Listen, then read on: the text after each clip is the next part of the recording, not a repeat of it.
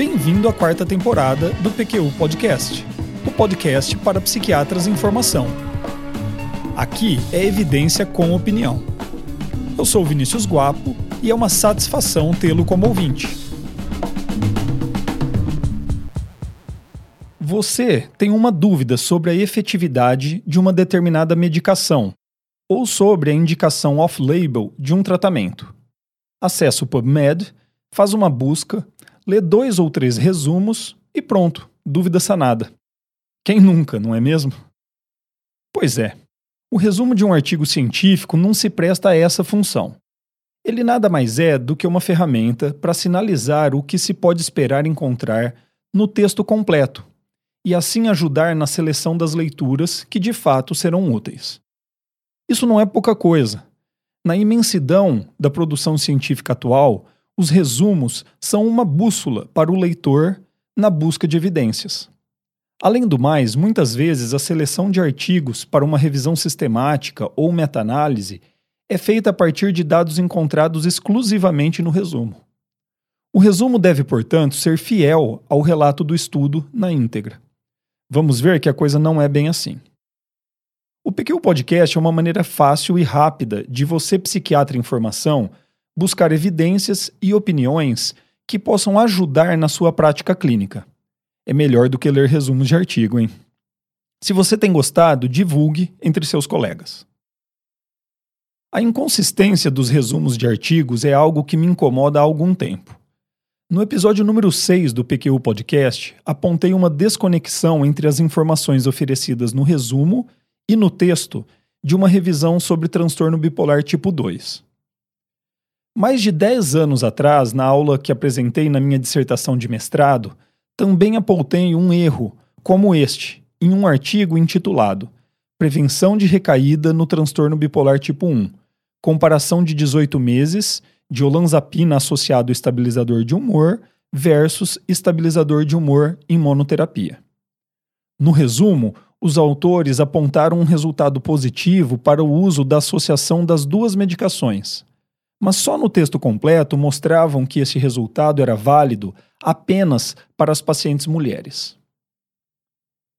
Recentemente, o colega psiquiatra em Florianópolis, Bruno Raposo Barros, jogou mais lenha nessa fogueira. Ele sugeriu a leitura de um artigo que fala sobre a qualidade dos resumos de ensaios clínicos publicados na área da psiquiatria e psicologia clínica. O artigo, publicado em agosto de 2019 no British Medical Journal por Jellison e colaboradores, é intitulado Avaliação de rodopios nos resumos de artigos em periódicos de psiquiatria e psicologia.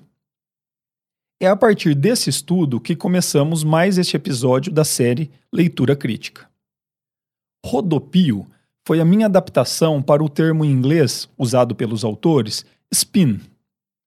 Em prol da clareza, eles definiram rodopio como, abre aspas, o uso de estratégias específicas de redação, seja qual for a motivação, que tem como resultado destacar os benefícios do tratamento experimental, apesar da insignificância estatística dos achados referentes ao desfecho primário, ou ainda desviar a atenção do leitor de resultados estatisticamente não significativos.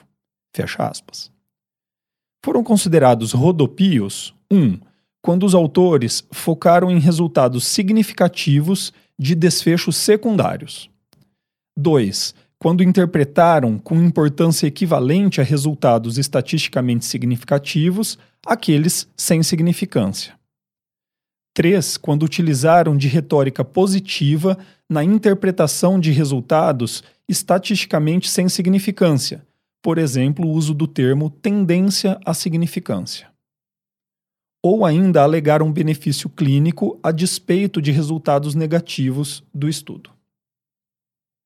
Jellison e colaboradores buscaram artigos que relatavam ensaios clínicos de psiquiatria e tratamentos comportamentais em humanos publicados de 2012 a 2017 em periódicos que eles consideraram de grande relevância na área, a saber, o JAMA Psychiatry, American Journal of Psychiatry, Journal of Child Psychology and Psychiatry, Psychological Medicine British Journal of Psychiatry e Journal of the American Academy of Child and Adolescent Psychiatry.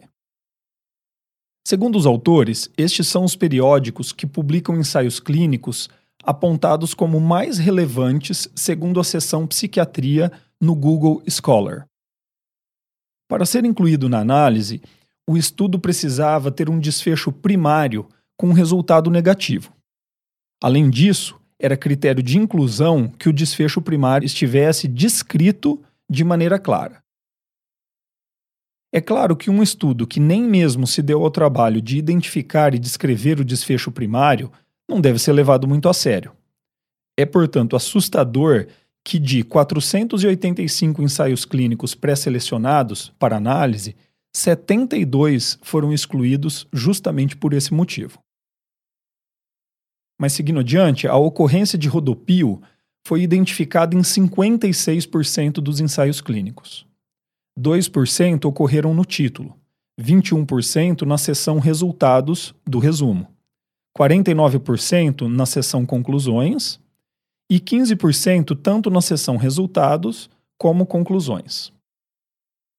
Os autores analisaram o impacto do financiamento pela indústria farmacêutica na ocorrência de rodopios no texto do resumo e não encontraram relação. Quanto ao tipo de rodopio, segue alguns exemplos mais comumente encontrados. 1. Um, colocar foco em um desfecho secundário estatisticamente significativo com omissão de desfechos primários não significativos. 2 foco em um desfecho primário significativo com omissão de outros desfechos primários não significativos. 3. Alegar não inferioridade ou equivalência de uma intervenção a partir de um desfecho não significativo. 4. Uso de frases como tendência à significância estatística. 5. Foco em um subgrupo na análise do desfecho. 6 focar em um resultado que não estava especificado nos objetivos do estudo. E 7. Enfatizar a magnitude do resultado, mesmo que não tenha alcançado significância. Na minha opinião, esses resultados são preocupantes. Há estudos mostrando que é comum a prática de médicos lerem apenas o resumo de artigos em busca de evidências. E que a informação presente no resumo tem impacto relevante em suas decisões clínicas. Apenas um estudo até o momento investigou especificamente o impacto da presença de rodopios nos resumos de artigos e mostrou que a presença de tal estratégia de escrita levou a interpretações mais favoráveis ao tratamento sendo investigado por parte dos clínicos. E mais uma coisa, esse problema não é exclusividade da psiquiatria, não. Ele também ocorre na área da cirurgia coloretal robótica, reumatologia e oncologia, por exemplo. O trabalho de Gellison e colaboradores fez com que eu me lembrasse de um artigo que havia lido anos atrás, esse com um título bastante alarmante. Abre aspas, por que a maioria dos achados de pesquisa publicados são falsos. É um artigo de 2005, escrito por John Ioannidis, na PLOS Medicine. O artigo é polêmico. Mais ainda o título. Ele recebeu críticas, mas não pode ser facilmente descartado ou refutado em sua totalidade. O autor apresenta uma equação para chegar a uma conclusão chocante: que mais de 50% dos achados positivos publicados seriam falsos. Eu não pretendo discutir a equação toda, fugiria do nosso objetivo e eu teria alguma dificuldade para fazê-lo. Mas a lógica da equação proposta baseia-se no seguinte: a probabilidade de um achado ser de fato verdadeiro depende de três fatores. Primeiro, a probabilidade a priori de ser verdadeiro, antes mesmo do estudo ter sido realizado. E esse fator depende basicamente do objeto de estudo. Segundo, o poder estatístico do estudo. E terceiro, o nível de significância estatística sendo que esses dois últimos fatores dependem de aspectos próprios do estudo, como desenho metodológico, amostra, análise dos dados e apresentação dos resultados, que, quando enviesados, aumentam a probabilidade de um resultado positivo ser, na verdade, falso. O autor aponta para o erro muito comum dos pesquisadores e leitores basearem suas conclusões levando em conta quase que exclusivamente o terceiro fator, a saber, um valor de p menor do que 0,05. A partir daí, o autor propõe então seis corolários. Corolário 1. Quanto menores as amostras dos estudos conduzidos em um determinado campo da ciência, menor a probabilidade de os achados serem verdadeiros. É por esse motivo que estamos sempre a invejar os cardiologistas e seus ensaios clínicos com amostras de alguns milhares de sujeitos. Corolário 2. Quanto menor o tamanho de efeito em um determinado campo de investigação, menor a chance dos resultados serem verdadeiros. Pois é, nesse caso, tamanho importa sim. Achados de riscos relativos com valores entre 13 e 20, como os do impacto do cigarro no câncer ou doença cardiovascular, tem uma chance inegavelmente maior de ser verdadeira do que riscos relativos de 1.1 a 1.5 em outras áreas da medicina. Corolário 3. Quanto maior o número de relações testadas em um determinado campo do conhecimento, menor a possibilidade de um achado ser verdadeiro. Em alguns temas da psiquiatria, ainda estamos literalmente atirando para todos os lados, tentando criar hipóteses que ainda deverão ser testadas em estudos confirmatórios. Corolário 4. Quanto maior a diversidade de desenhos metodológicos, definições, escalas de medição, desfechos e métodos estatísticos em um campo da ciência, menor é a chance de um achado ser verdadeiro. Por esse motivo, torna-se tão importante o esforço em se criar padrões para condução de pesquisa e escrita de artigos para diferentes áreas do conhecimento. Na psiquiatria é comum a proliferação de diversas escalas para se medir, em linhas gerais, o mesmo desfecho.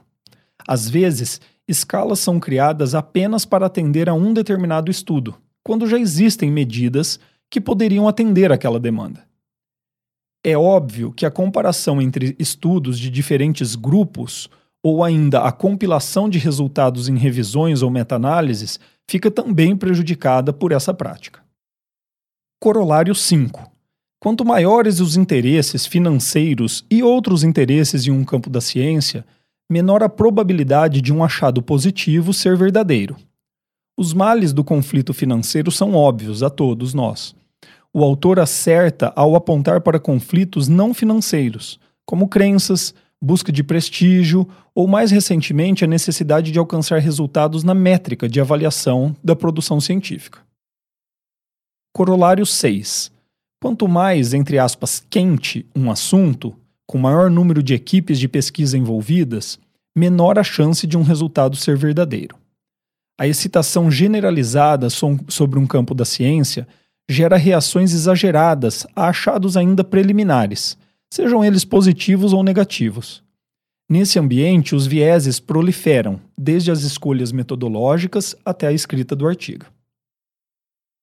E aí, tá desanimado por aí? Considerando largar a psiquiatria e abrir uma pousada em Trancoso? Como eu disse antes, o artigo é sim polêmico. Foram feitas duras críticas, questionando principalmente a alegação de que mais que 50% dos achados positivos publicados não são verdadeiros. Mas como eu mostrei para você, ele tem bons argumentos. E mesmo que a alegação de que a maioria dos resultados são falsos pareça exagerada, vale a pena ler esse artigo. Outro ponto importante: John Ioannidis não é um polemista qualquer buscando seus 15 minutos de fama no PubMed. Pelo contrário, Ioannidis é professor de medicina e estatística na Universidade de Stanford com muitos artigos publicados na área da metaciência. Um dos cientistas mais citados no mundo, com um índice H de 147. Para o seu alívio de muitos pesquisadores mundo afora, depois de apontar todos estes vícios na produção científica, John Ioannidis propõe estratégias para corrigir esta situação, levando em consideração que cada campo da ciência, cada especialidade da medicina tem características próprias a serem respeitadas. A primeira estratégia seria buscar produzir ou consultar estudos com maior impacto, grandes ensaios clínicos, meta-análises com poucos vieses, por exemplo. Uma consequência dessa estratégia é a constatação realista de que seria impossível obter evidência de alta qualidade para todas as milhares de questões em pesquisa. A saída para este impasse, segundo ele, é focar esforços e recursos em questões e áreas do conhecimento em que a probabilidade de achados verdadeiros seja alta. Outro ponto importante é focar recursos na produção de evidências sobre conceitos bem descritos, bem delimitados, e ainda que tenham como resultado repercussões amplas na área de conhecimento estudada. Outro ponto importante é ter em mente que uma andorinha não faz verão. Quando muitas equipes estão em busca de um determinado resultado, é a totalidade das evidências que deve ser avaliada, e não apenas um achado estatisticamente significativo. Uma última estratégia proposta por Ioannidis é a elaboração de protocolos de conduta na produção de evidência e na divulgação dos resultados. Um exemplo com resultados muito bons foi a adoção da prática de registro de ensaios clínicos em plataformas abertas ao público, como o clinicaltrials.gov.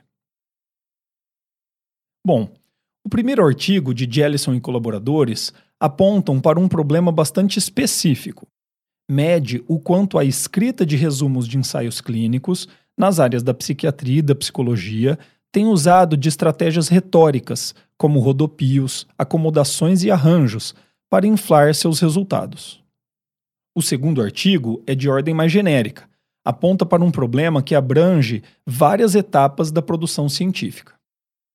Ioannidis cita a psiquiatria como uma das especialidades médicas mais problemáticas em termos de produção científica, em comparação com a cardiologia, por exemplo. É ou não é motivo para que façamos sempre uma leitura crítica e mantenhamos os olhos bem abertos para os resultados que nos parecem bom demais para ser verdade? Eu termino parafraseando Winston Churchill, que disse que a democracia é a pior forma de governo com exceção de todas as demais. Eu diria que a ciência é a pior forma de produção de conhecimento, com exceção de todas as demais. Espero que tenha gostado. Acesse nossa página no Facebook. Lá você vai ficar por dentro de tudo o que acontece no PQU Podcast. Visite nosso site www.pqpodcast.com.br Nele estão disponíveis todos os episódios já publicados, com as respectivas referências, organizados por data, autor e sessão. O PQ Podcast agradece sua atenção.